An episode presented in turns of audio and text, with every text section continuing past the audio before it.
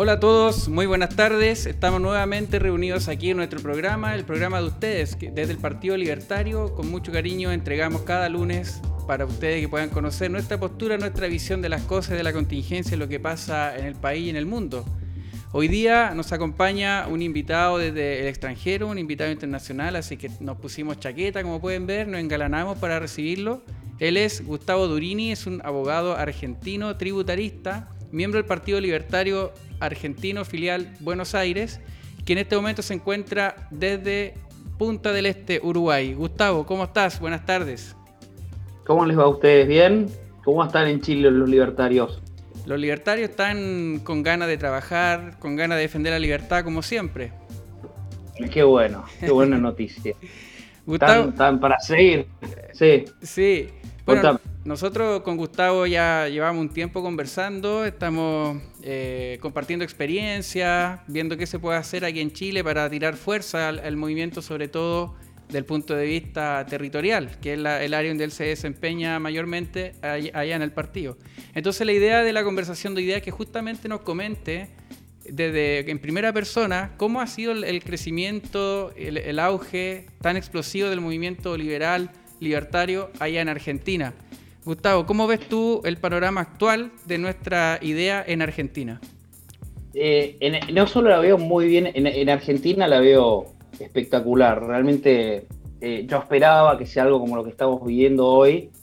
Em, pero, pero la verdad que está, incluso yo soy muy optimista, pero porque veo un poco el escenario que se está dando hace rato. Y, y es un crecimiento exponencial. Hoy creo que según las encuestas, más o menos estamos creciendo cada dos meses un, 1% mensual en gente, eh, aproximadamente. La verdad que eh, es impresionante.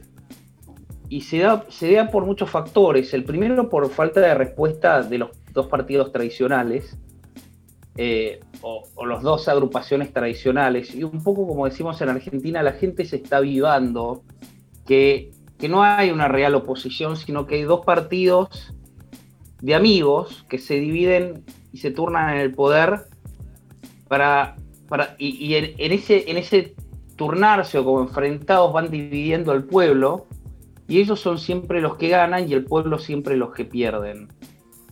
Eh, y eso la gente se está dando cuenta muy rápido. O sea, que ellos son amigos, son socios, viven todos de nosotros y nosotros cada día vivimos peor y ellos cada día viven mejor. Y, y, no solo, y no solo es algo que veo en Argentina, lo veo en toda Latinoamérica. Hay una, una necesidad de, un clamor por la libertad de la gente muy grande.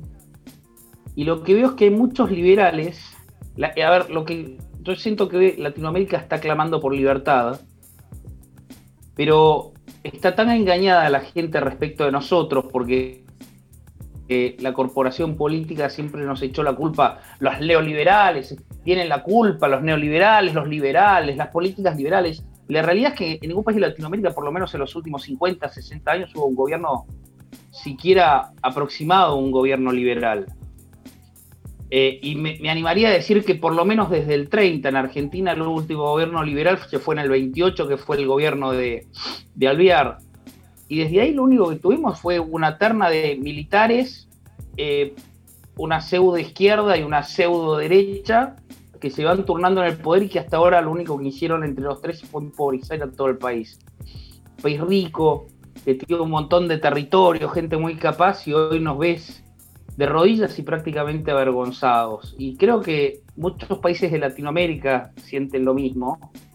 Venezuela, Hoy Perú está con problemas, o sea, no, nos avergüenzan nuestros países, nos avergüenzan nuestros líderes.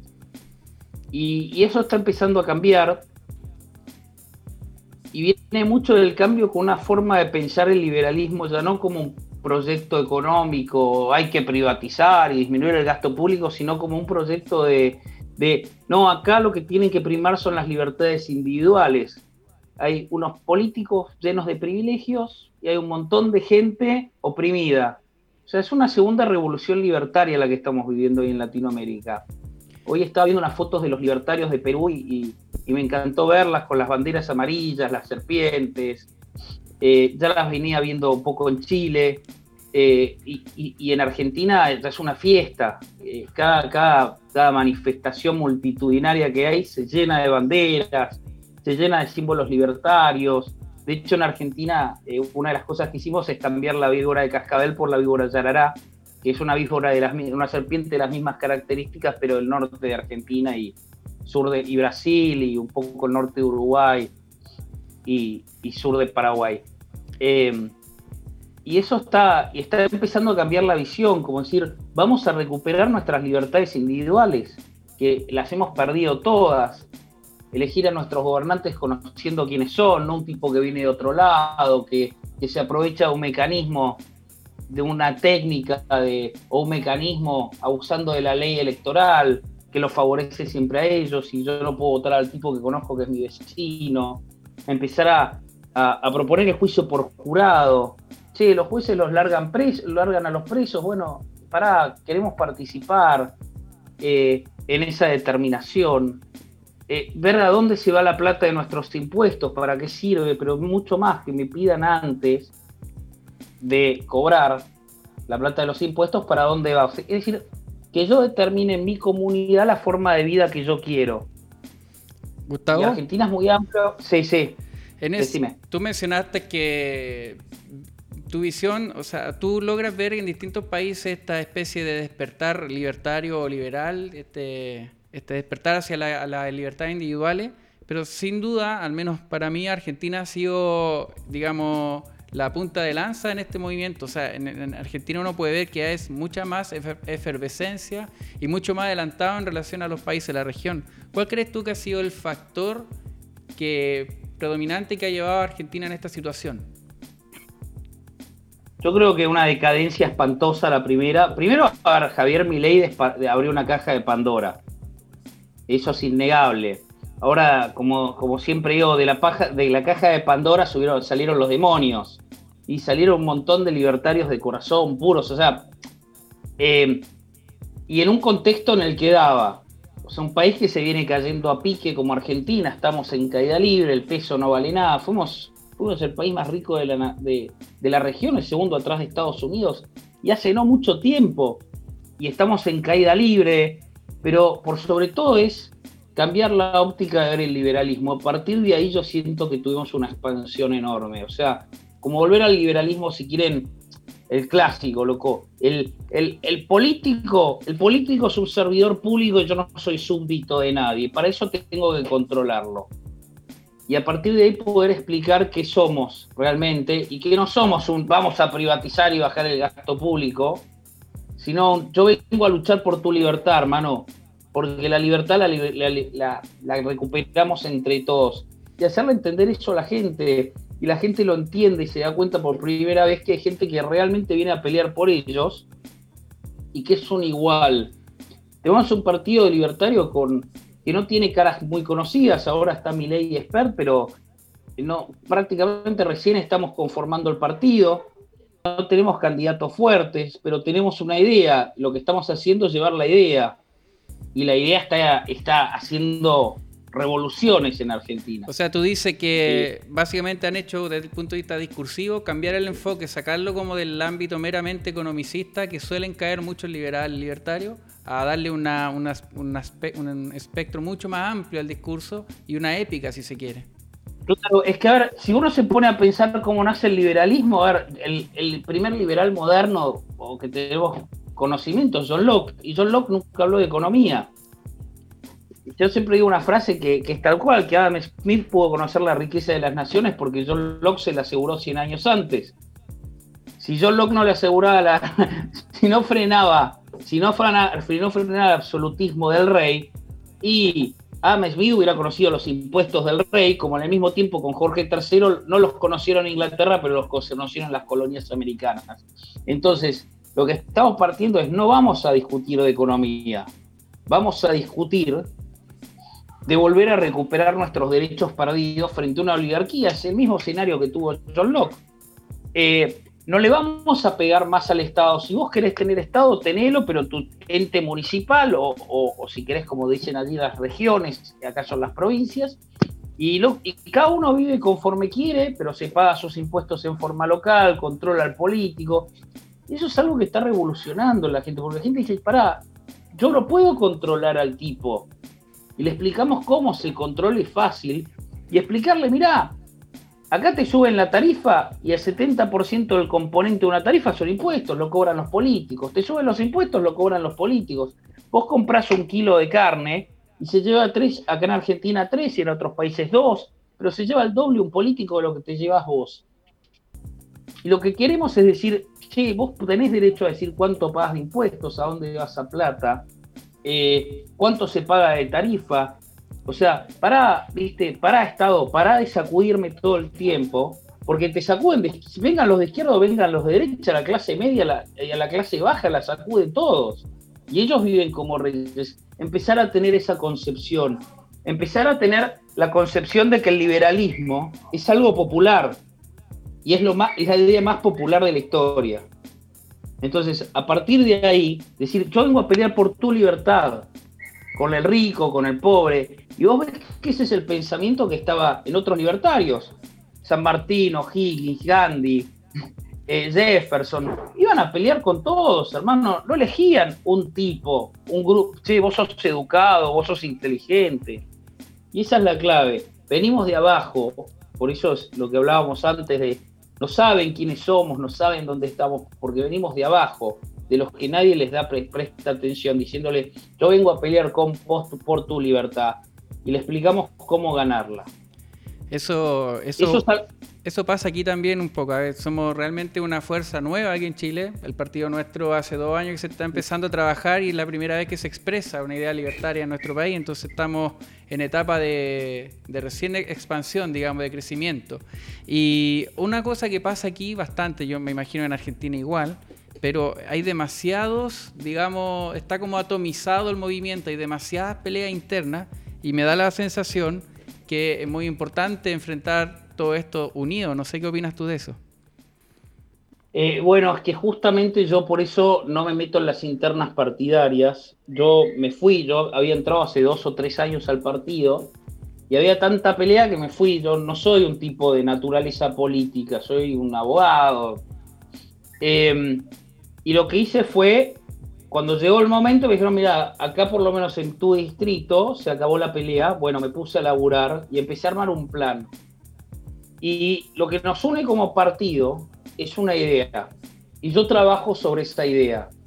Cuando la gente tiene clara la idea, empieza a pedirle, a exigirle a los de arriba, vamos por esta idea.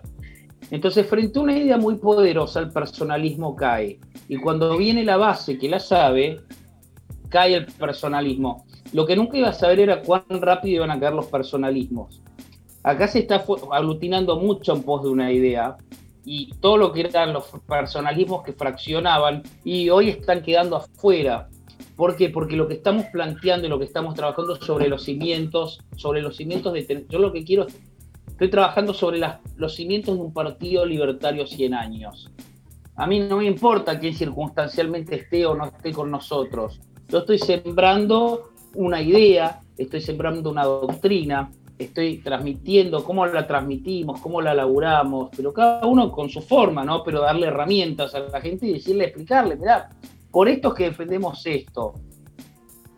Eh, porque, a ver, si un ejemplo clásico, clave, es eh, no, a ver, el gasto público lo bajás, como lo bajás, lo subís, no lo bajás con un, martillo de un golpe o lo subís con un. ¿Por qué? Porque lo, subís con un inflador después. Entonces, la única forma de controlar el gasto público es controlando al que gasta. ¿Y cómo hace el liberalismo para controlar al que gasta? Controlando. Jefferson, un montón de libertarios siempre te hablan. Eh, el, precio de la libertad es la eterna vigilancia. Pero ¿cómo puedes vigilar vos a alguien que no conoces o que tenés lejos? Entonces, de ahí te hablaban, atomizar el poder, distribuirlo y controlarlo en tu barrio. Que el que te cobre los impuestos directos sea tú, un vecino tuyo que vive en tu barrio, que vos lo conozcas, que sean para aplicarlos en tu comunidad, en tu municipio, en tu región, no que un gobierno central, que donde hay concentración de poder, ahí muchachos siempre termina mal, eso nos enseña la historia. Sí, nosotros... El liberalismo, las, las constituciones liberales lo único que hacen es poner restricciones a los gobiernos, es su única función. Exactamente. Federalismo, representación, división de poderes, eh, juicio por jurados. Eso es una constitución liberal y derecha. Esa es la, esa es la visión que tenemos nosotros, por eso eh, creíamos que pensamos todavía que la actual cumple varios de esos requisitos que tú mencionas y por eso es que salimos a, defender, digamos, la opción contraria al cambio, porque creemos que no va a salir una constitución más liberal que la tenemos. Y con respecto a lo que mencionaste anteriormente, nosotros tenemos la misma visión acá, eso de sembrar la semilla, sembrar la idea, trabajar en la idea y dejar atrás los personalismos. De hecho, ya tuvimos en algún momento un problema con personalismo, pero ya no está. Y aquí siempre digo yo que el partido no es mío, el partido no soy yo, no es el secretario general, somos todos, es la idea lo que nos mueve a nosotros, la idea nos aglutina. Entonces en ese sentido, en ese sentido vamos bien por ahora. Lo que tenemos que hacer ahora es la calle. ¿Cómo se gana la calle, Gustavo? ¿Cómo se gana la calle? Primero explicando. Primero explicando y empezar a trabajar. A ver, tienen que armar una estructura en cada, en cada región de Chile, en cada municipio. ¿Cómo laburo yo? Es, eh, empiezo a armar grupos, en, primero empecé por provincias y una vez que tengo un grupo consolidado en una provincia en la cual le explico la correcta idea, qué es lo que hacemos, cómo laburamos, qué es lo que queremos, hacia dónde vamos, qué es el liberalismo, eh, empezar a trabajar esos grupos con otros grupos, pero ya a nivel municipal. ¿Qué es lo importante? A ver, si bien esto se hace por sumo, lo más importante es que vos tenés un grupo en una jurisdicción determinada, por ejemplo Santiago, la isla de Chiloé, no sé, Valdivia, pero vos ya tenés un grupo de gente laburando en territorio, en base, pero con una correcta doctrina. Ellos saben cómo, porque también parte de esto que, explicamos es cómo aprender a pelear. Es decir, che, yo estoy para ganar tu libertad, para que vos digas, a ver, yo no quiero que vos cada vez que compres un kilo, creo que la presión tributaria en Chile, porque compras un kilo de carne y entre IVA y otros impuestos le pagas otro, otro kilo y medio de carne a un político. No quiero que le compres más un kilo y medio de carne a un político. Y le pongo nombre y apellido. Quiero que te lo quedes vos y que vos digas en qué se gasta y cómo se gasta. Y, empiezo a hacer los cálculos de lo que nos está llevando el Estado. Acá en Argentina te llega el 70%, incluso los que cobran un plan, entre ellos impuestos internos, una serie de impuestos. ¿Qué significa eso? Que el tipo se podría haber comprado un auto o podría haber accedido a un crédito hipotecario. Es decir, ese tipo hoy no tiene una casa porque se la llevó el Estado. Intenta entender eso correctamente. ¿Por qué? Porque a partir de ahí es donde vos podés, es la debilidad del sistema el sistema se alimenta de la guita del pueblo. Lo que pasa es que el pueblo no se da cuenta. Hay que explicarle dónde cómo se alimenta este sistema y que hay que cortar ahí. Y a partir de ahí la gente empieza como a transformarse y a querer trabajar por algo mejor. Hoy, hoy, hoy, pero ya teniendo el territorio y a partir de un grupo van saliendo otros grupos. Y con esos grupos al final van saliendo y cuando te quieres dar cuenta ya tenés 70, 80 personas laburando en una jurisdicción. Tener grupo en tierra es clave porque vos atraes a otro grupo de gente.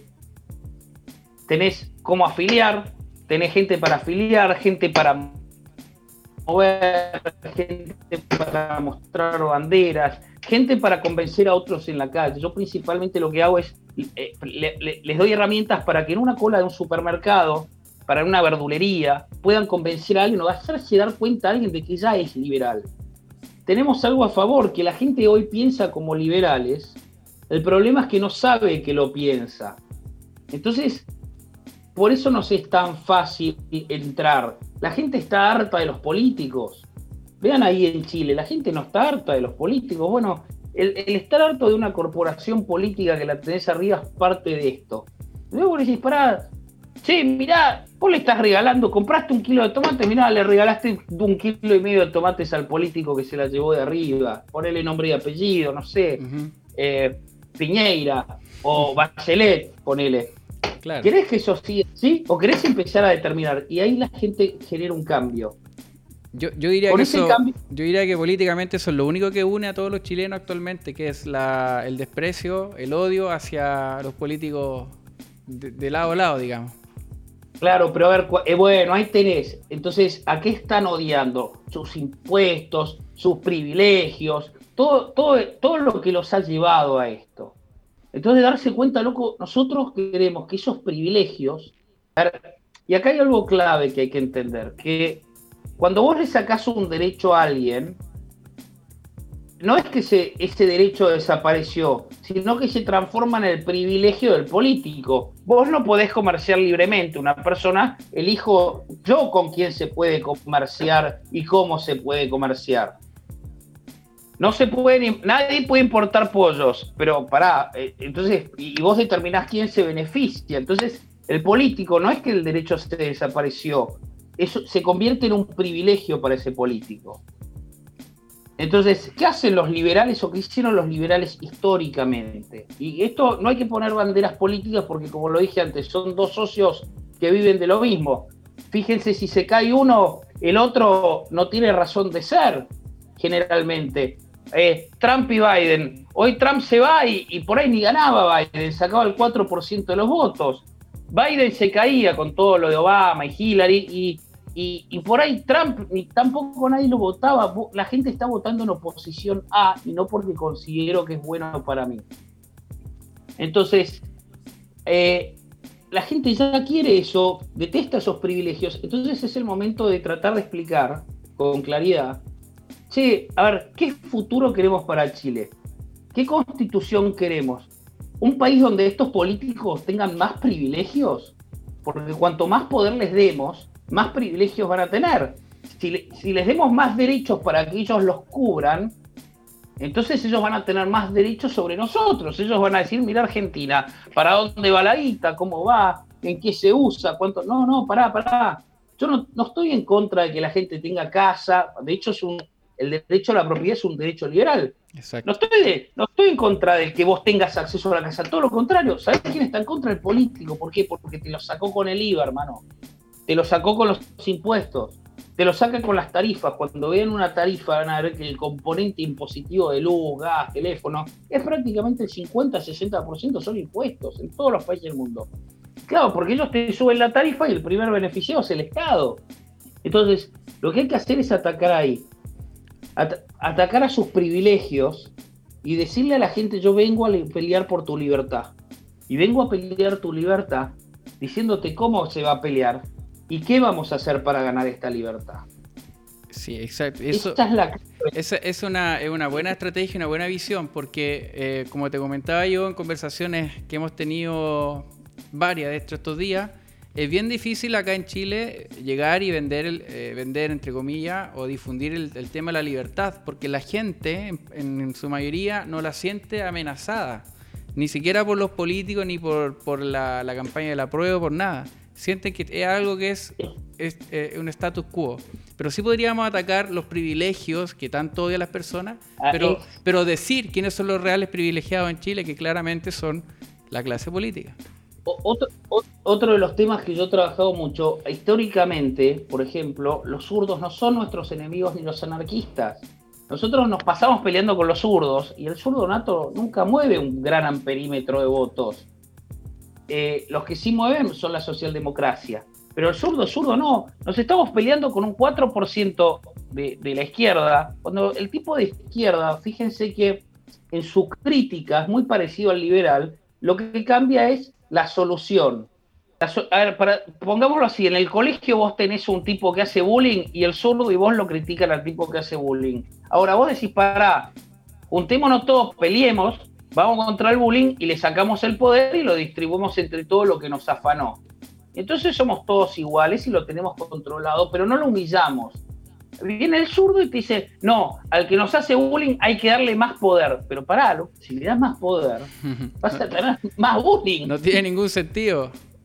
No tiene, no tiene sentido, pero, pero son el anarquismo, el liberalismo y el comunismo son tres movimientos que nacen, estuvieron desde el nacimiento de los tres siempre muy juntos. De hecho, eh, los encontrás juntos contra, contra Franco en España, contra Hitler y contra Mussolini en Italia y en Alemania.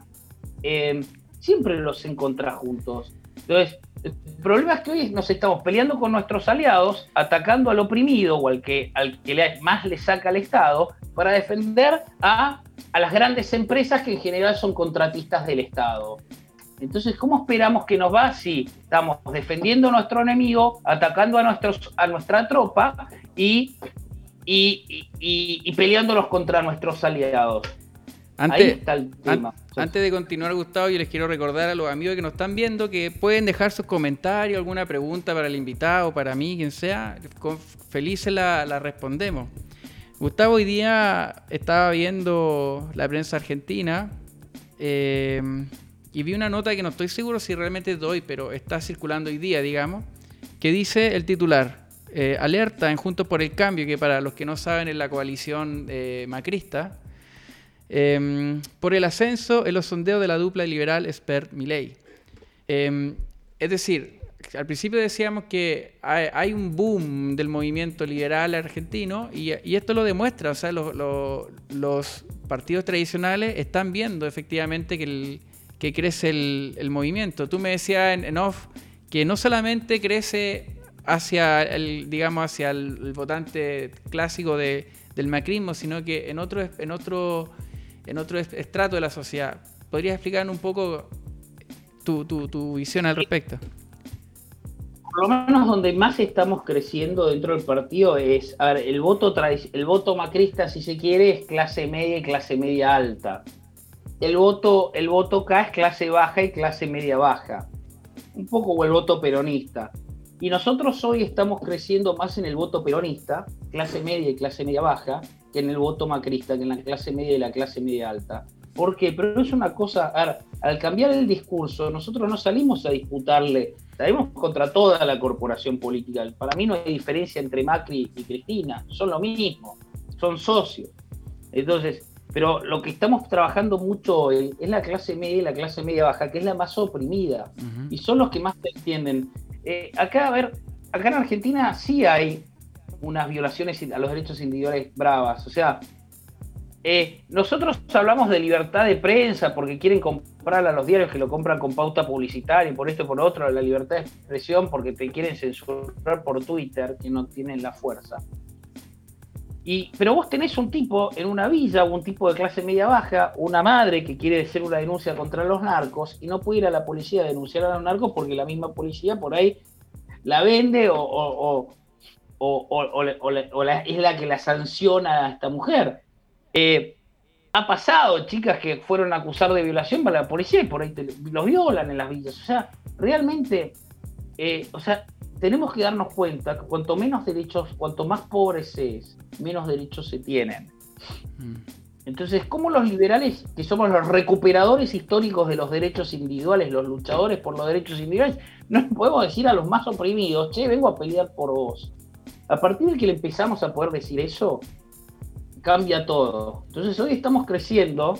Yo prácticamente no me estoy dedicando a, la clase, a, los macristas, porque los macristas lo primero que te dicen es, tienen que hacer una coalición. ¿Qué coalición voy a hacer con tipos de la oposición que hace 40 años que son socios de... O sea, Macri fue gobierno el gobierno anterior y ahora es como que le votan todas las leyes en una oposición constructiva y dice, pero no tienen nada que ver. Y antes eran los que hoy todos los gobiernos antes era la oposición, le votó todas las leyes y no tiene nada que ver. ¿Cómo me puedo juntar con los tipos que nos han traído hasta acá? Para ganar una elección, ¿para hacer qué? Para repartirme el cargo, yo probablemente pueda conseguir un cargo, qué sé yo si me junto.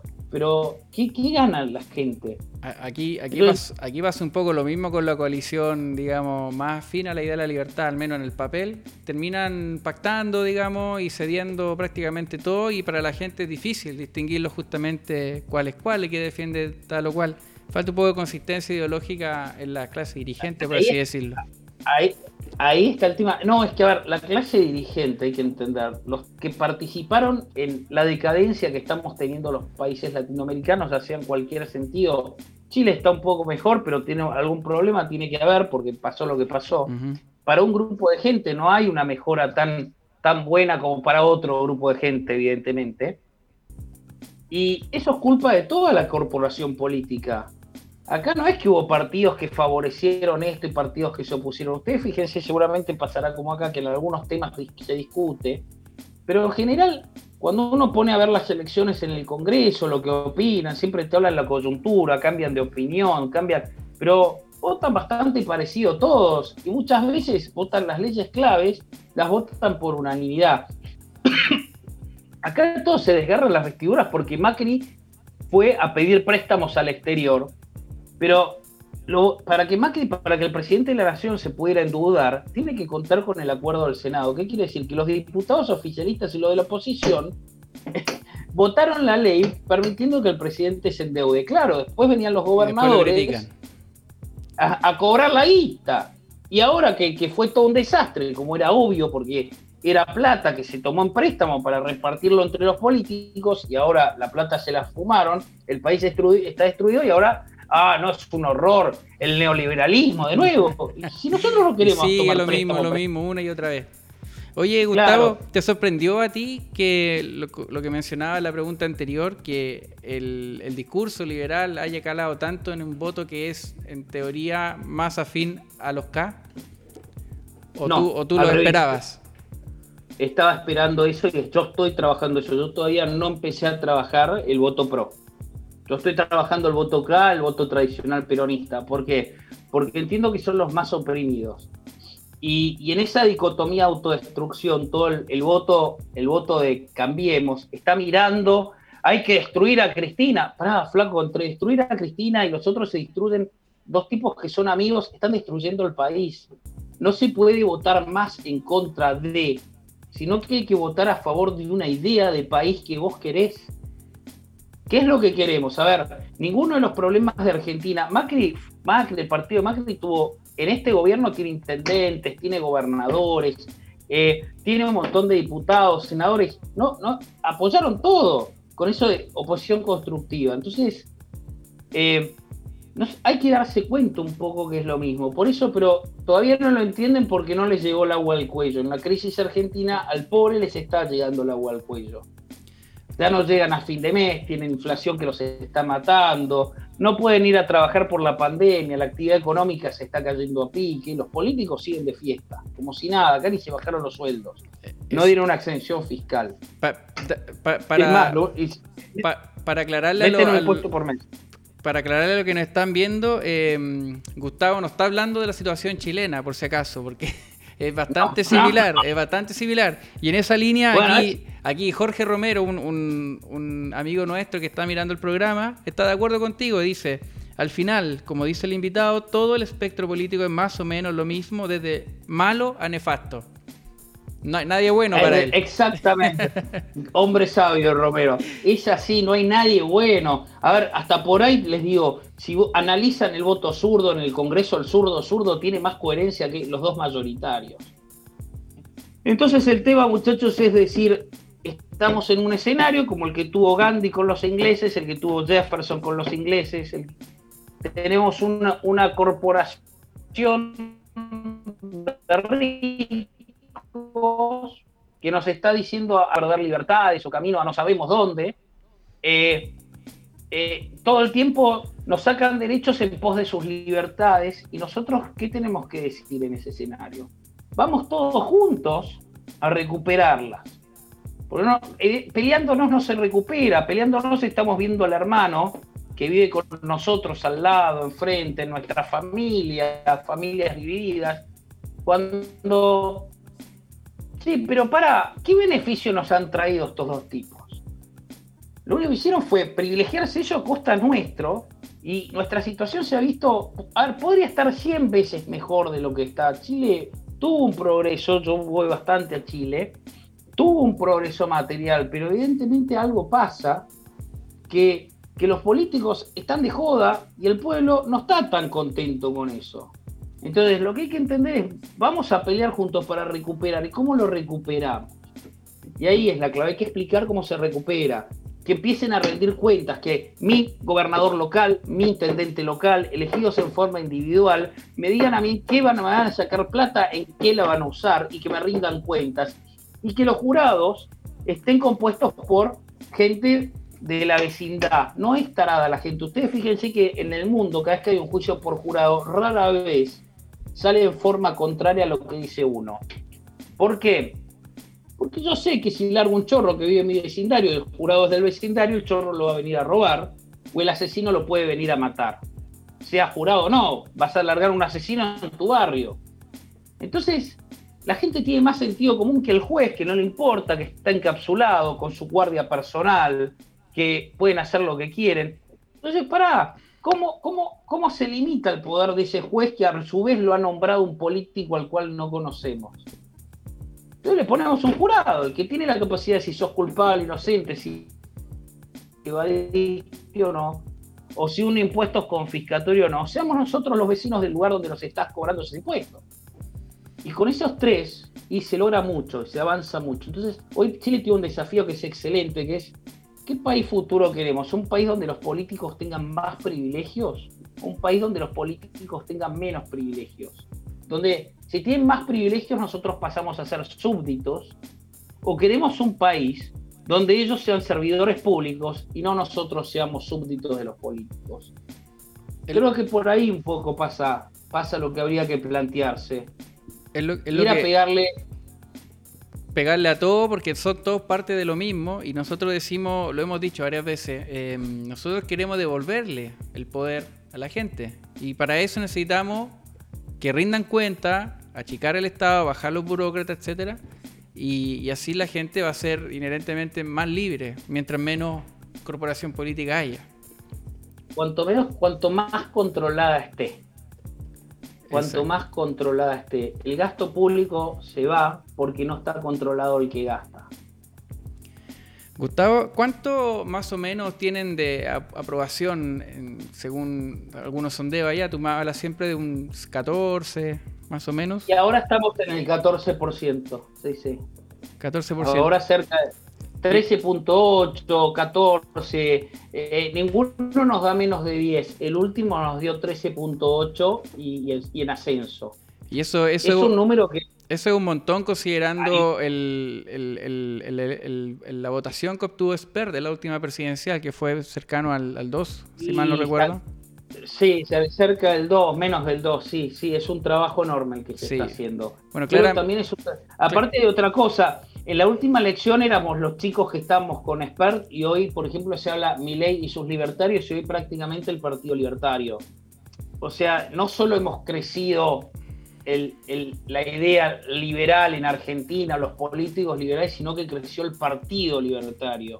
Hoy la gente habla y conoce a los libertarios. De hecho, los políticos no critican a Milei ni Spert, critican a los libertarios y, nos tildan de derecha, como si nosotros tuviésemos algo que ver con la derecha. El libertario no es de derecha ni de izquierda. Eh, defiende las libertades individuales. No, no, o sea, en nombre de la derecha se causó tanto daño. O sea, un Hitler, un Franco, eh, y causó tanto daño como un Stalin. O sea, ninguno de los dos es un tema nuestro. Nosotros estamos parados enfrente. El liberalismo es el único movimiento en el mundo que te dice somos todos iguales ante la ley, frente a los otros dos, que son colectivistas, que es colectivista un derecho colectivo. La única diferencia entre esos dos es que eligen qué derecho colectivo defender. O el orden público y, el bien común, o, la redistribución y la equidad social. Hitler eligió el, ¿cómo se llama? La, que esté bien el pueblo ario, eh, Mussolini el pueblo italiano.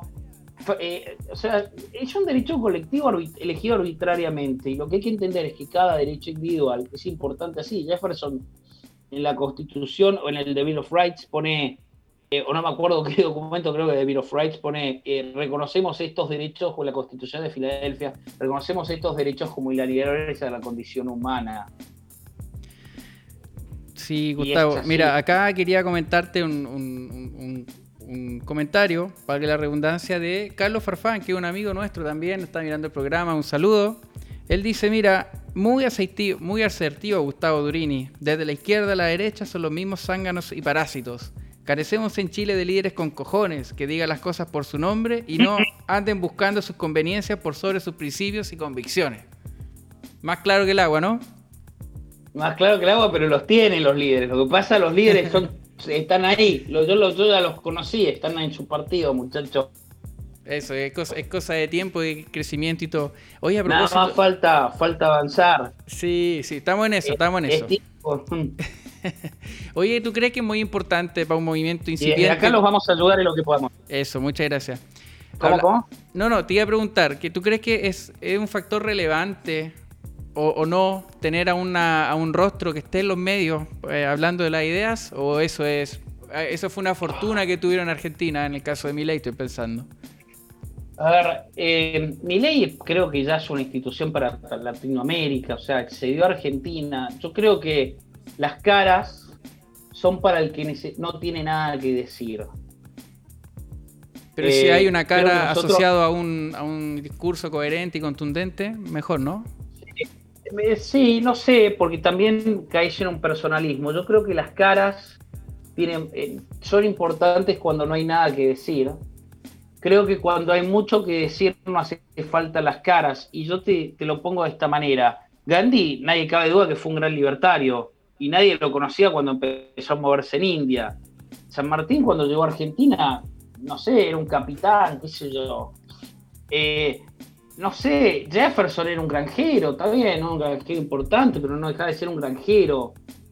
No sé, la verdad que eh, a veces las caras te pueden llevar por mal camino también. Eh, lo importante es tener, como te digo, es gente trabajando en pos de una idea. Y eso es imbatible, muchachos. O sea, en definitiva no es relevante tener un rostro en los medios. Ayuda, pero no es lo principal, por así decirlo creo que no. Yo creo que no, no es lo principal. Yo creo que lo principal es organizarse como partido, definir una idea, definir una meta y ponerse a laburar para ello. Acá lo que hicimos en Argentina fue definimos una, lo que defendíamos, lo salimos a explicar con gente común, gente de base, armamos sustento territorial, así como les digo, empezar a armar grupos de Zoom, explicándoles que esos grupos de Zoom traigan otros grupos de Zoom, pero ya territorialmente ubicados. O sea, ustedes son de Avellaneda, ustedes son de eh, la Comuna 14, y empezar a explicar.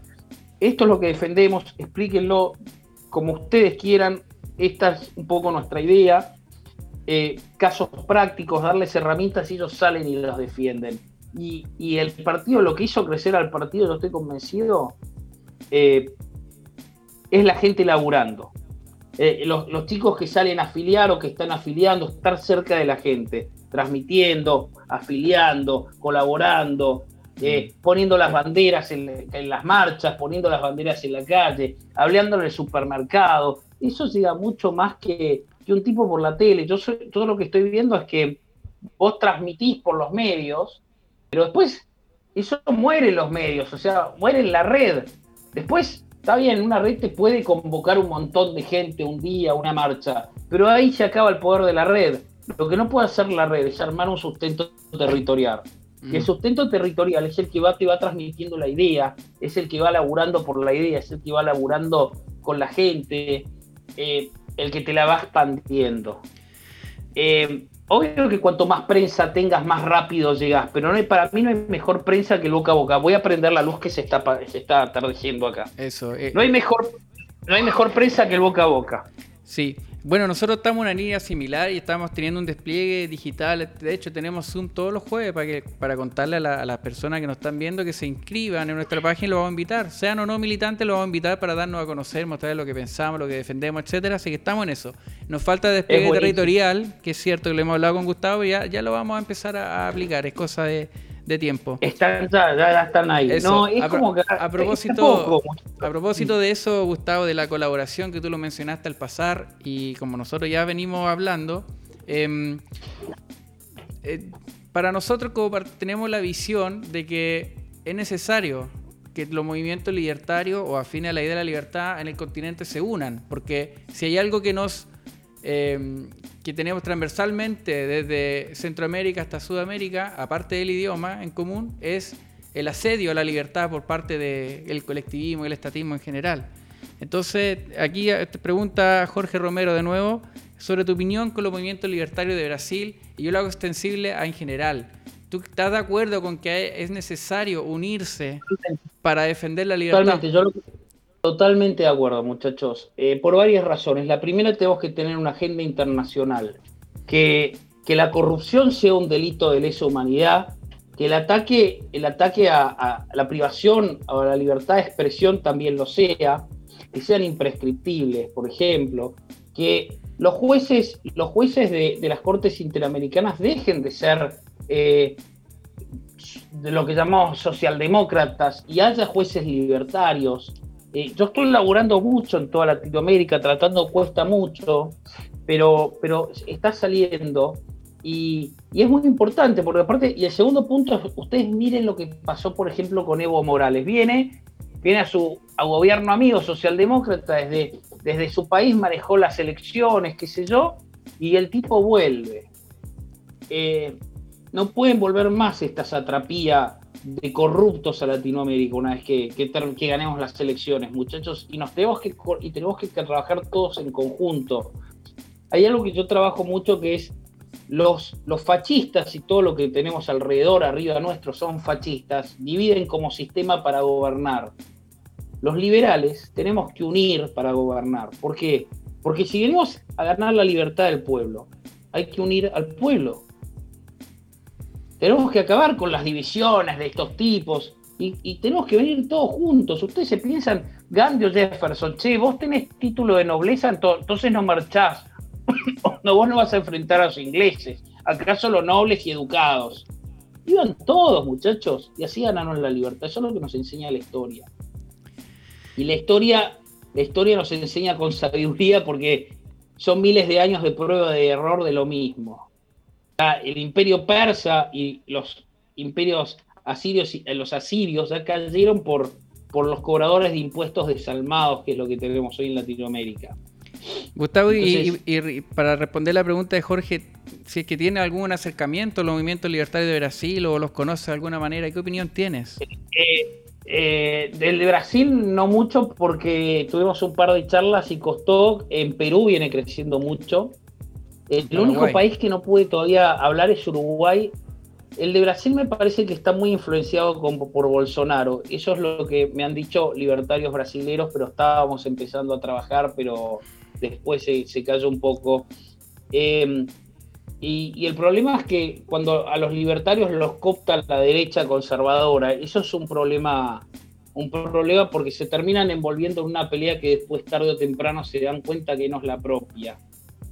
Y, la derecha conservadora, eh, la experiencia es que siempre nos usó para sus objetivos, después nos descartó y después nos culpó. Eh, y entonces acá en Argentina pasó con Menem, había un partido liberal, la UCD, que era liberal más económico, pero los trajo, voy a garantizar las libertades. Y después todos los tipos menemistas políticos eh, se hicieron de la oposición y nos culpaban a los liberales o la idea liberal. Pará, flaco, si un solo, un, cuatro funcionarios liberales corruptos que se vendieron, pero, eh, o bueno, fueron más de cuatro, fueron muchos, pero la base, la base fue antimenemista, permaneció antimenemista. Nos usaron y después nos condenaron, los neoliberales, decían. Culparon a, culparon a, Caballo del desastre económico en los 90 el ministro. Bueno, pero Caballo respondió a ellos. Claro, eso Caballo, era un peronista. el, mencioné a Caballo para ejemplificar lo que tú estás diciendo, porque eso. Caballo era un, ministro peronista de Córdoba, de toda la vida. Pero aplicó, aplicó hartas medidas liberales, digamos, económicamente hablando. Claro, pero por eso te digo que haya algunas medidas. A ver, el fascismo y el liberalismo son tan antagónicos que nunca pueden coexistir, muchachos. O sea, ¿cómo los puedo decir? Si vos tirás un par de medidas económicas, libertad de mercado, en un régimen totalmente fascista como la Argentina, va a fracasar. ¿Por qué? Es decir, las importaciones y se funde la industria nacional. Sí, pero no se funde la industria nacional por las importaciones. Se funden porque tienen las empresas argentinas el 70% son de, de, sus costos ese impuesto y no lo pueden bajar. Frente a otros países que tienen el 30-35%. ¿Cómo puedes competir cuando tu costo más alto duplica el, de, tu costo más grande duplica el de un país normal? Entonces, ¿por qué quiebran por el libre mercado? Hay, ¿Por qué hay pobres? Eh, por las medidas neoliberales, por pedirle plata al préstamo. ¿Para quién le pidió por fondo al préstamo? Los políticos. ¿Y para qué usaron la guita? Para la política. Y entonces, ¿qué tenemos que ver los neoliberales, los liberales en esto? O sea, al revés, estamos diciendo terminémosla con la corporación política. Oye, y habrá, que desplazar a los conservadores, ¿no? De su espacio. Hay que, hay que desplazar a todos, muchachos. Nosotros venimos con los pobres y con los ricos. Los conservadores nos han llevado también a esto. No somos conservadores. ¿Por qué? Porque el conservador es un colectivista también que defiende el orden público. Desde en función del orden público, vale todo pero ellos se enriquecen. No, el tema es el control del individuo. El, primer concepto del liberalismo somos todos iguales ante la ley. Como somos todos iguales ante la ley, nadie nos dice qué hacer, como nosotros no decimos quién nos tiene que decir. a nosotros nadie nos puede decir, porque por eso es igual a mí.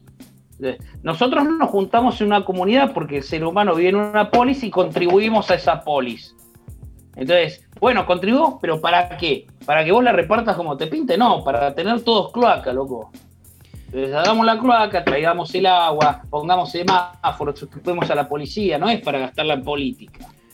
Y gastarla en política es decir, en qué, vos decidís en quién la gastás y a dónde va. No, eso no va más. Nosotros decidimos, vos me dices, en mi municipalidad viene el intendente y me dice, a ver, queremos hacer tal cosa. Bueno, bárbaro, ¿la votamos?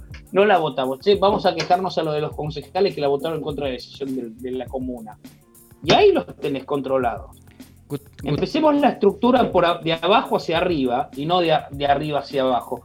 Los políticos no pueden venir puestos a dedo de arriba, tienen que nacer de, la comunidad que diga, che, este tipo nos trajo el agua, nos puso el semáforo, nos defendió, hizo que pinten el edificio y empezar a crecer en la carrera política de abajo hacia arriba a medida que van haciendo las cosas bien.